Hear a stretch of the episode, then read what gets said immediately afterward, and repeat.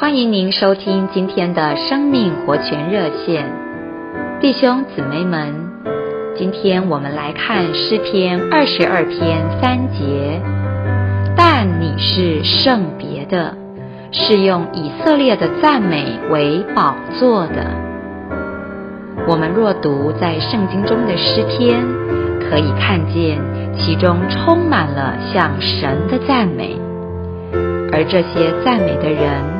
通常是在神面前经过患难的人，大卫就是其中之一。大卫在诗篇五十五篇十七节说，他一天三次向神祷告。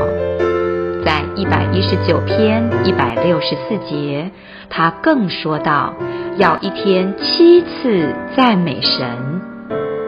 这是大卫在圣灵的感动下写出来的话，承认赞美是何等重要的事。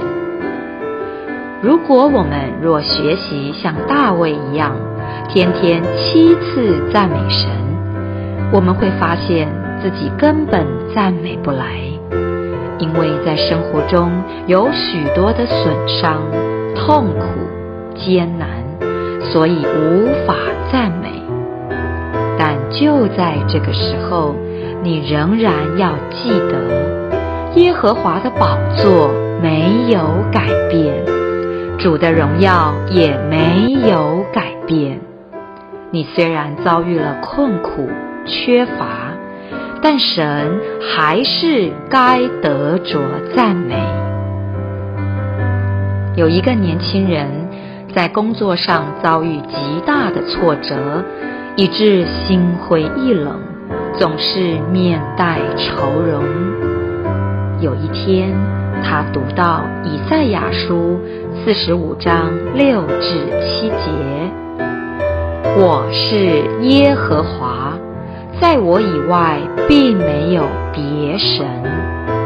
我是那形成光，又创造暗，造作平安，又创造灾祸的。”我是那造作这一切的耶和华。于是他受到感动，觉得该在凡事上赞美耶和华。